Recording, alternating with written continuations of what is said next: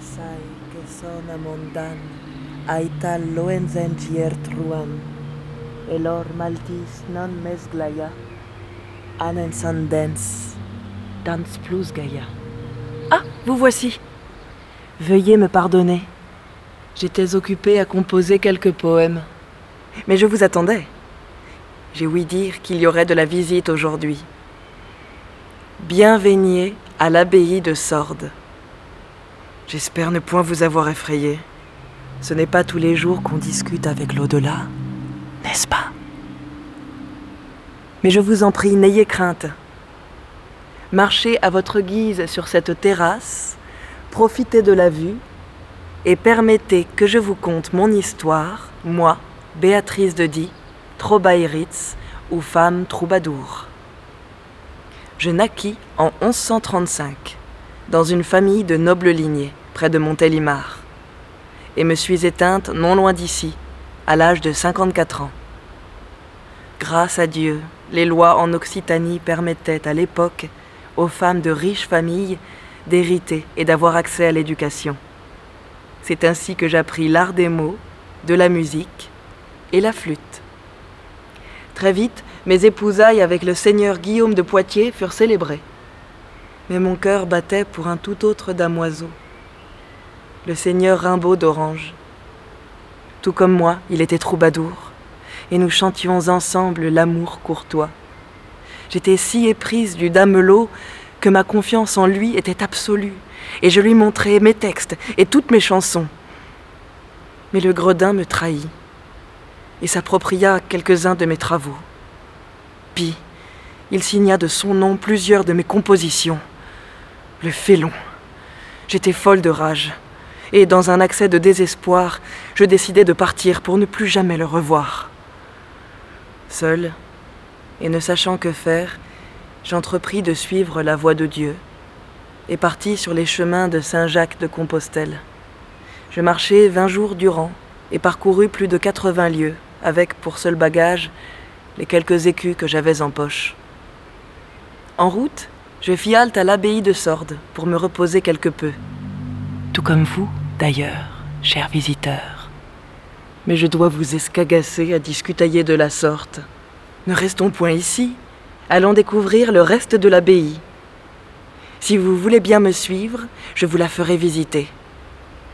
Et si nous commencions par la cuisine? Mon ventre crie famine. Qu'en est-il du vôtre? Elle se situe en haut des quelques marches, là, à droite du bâtiment. Eh bien, coquin, où allez-vous comme cela?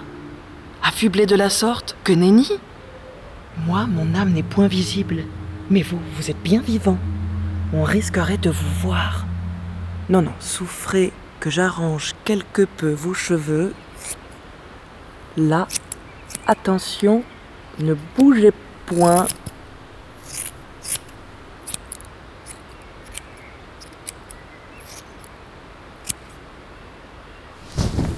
Et revêtez cette coule.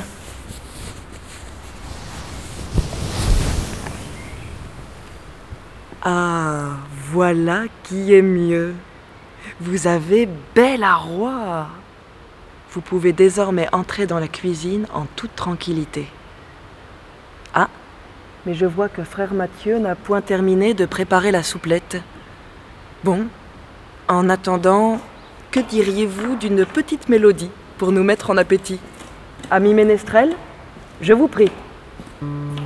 Je vous laisse vous promener dans la cuisine à votre guise.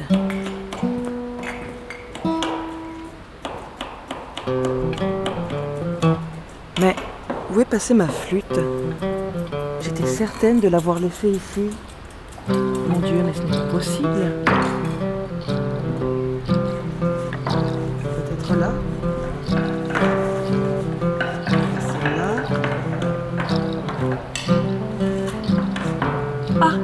voici.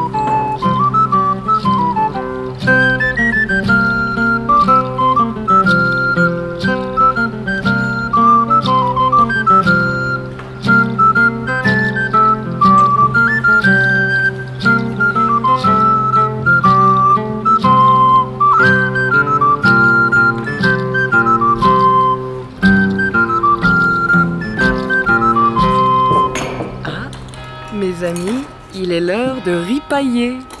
Avançons de quelques pas pour entrer dans le réfectoire.